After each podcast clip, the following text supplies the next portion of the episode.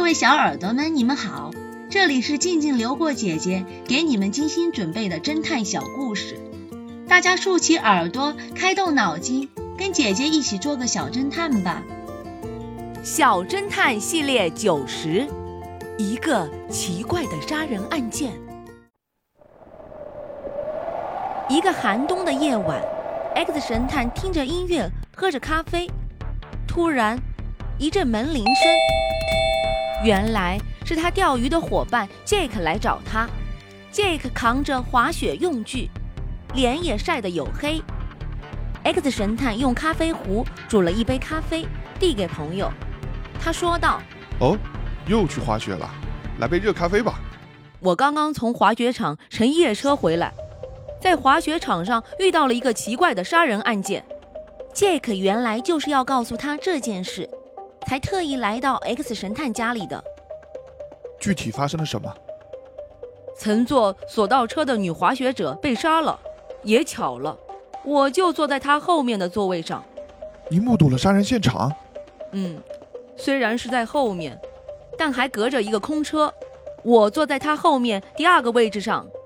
不巧的是，暴风雪很大，看不清楚，只听到那女人啊的惨叫一声。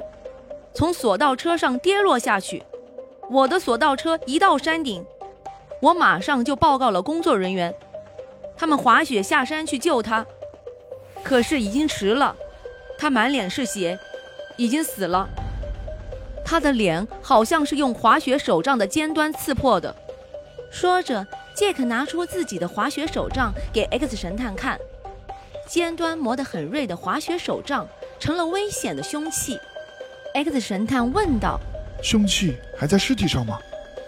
杰克又回答道：“不，身体上没有，而且四周也没见到，可能是罪犯取走了吧。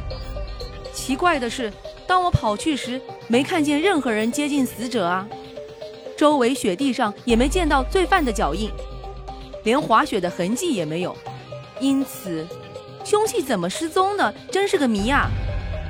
X 神探探着身子，担心地问道：“死者前面的座位呢？”据索道管理人员说，他前面的座位是空的，在前面坐的一个男滑雪者，他是一个人。X 神探回答道：“如此看来，那个家伙就是凶手。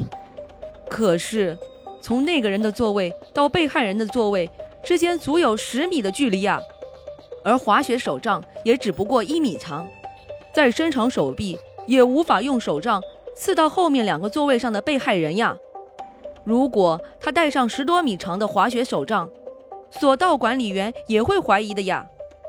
X 神探拿过 Jack 的滑雪手杖，思考了片刻，未必不可能。你看，他可以这样干。他马上识破了罪犯的巧妙手段，并说出了理由。不错，真不愧是神探。我们赶紧打电话报告滑雪场的警察吧。杰克再次深深地佩服这名侦探朋友。小侦探们，X 神探的推理及凶器和手段是什么呢？下一集告诉你们答案哦。骑自行车的凶手，这个故事的真相是，凶手是沿着右侧的岔路逃走的。通常骑自行车时，骑行者的重量都是加在后轮上的，因此在平路或是下坡时，前轮的痕迹较浅，后轮的痕迹较深。可是上坡时，因为骑行者的力量向前倾，而重心是置于自行车的踏板与把手之间，所以前轮与后轮的痕迹深度就会完全相同。因此，可以判断出凶手是从右侧路逃走的。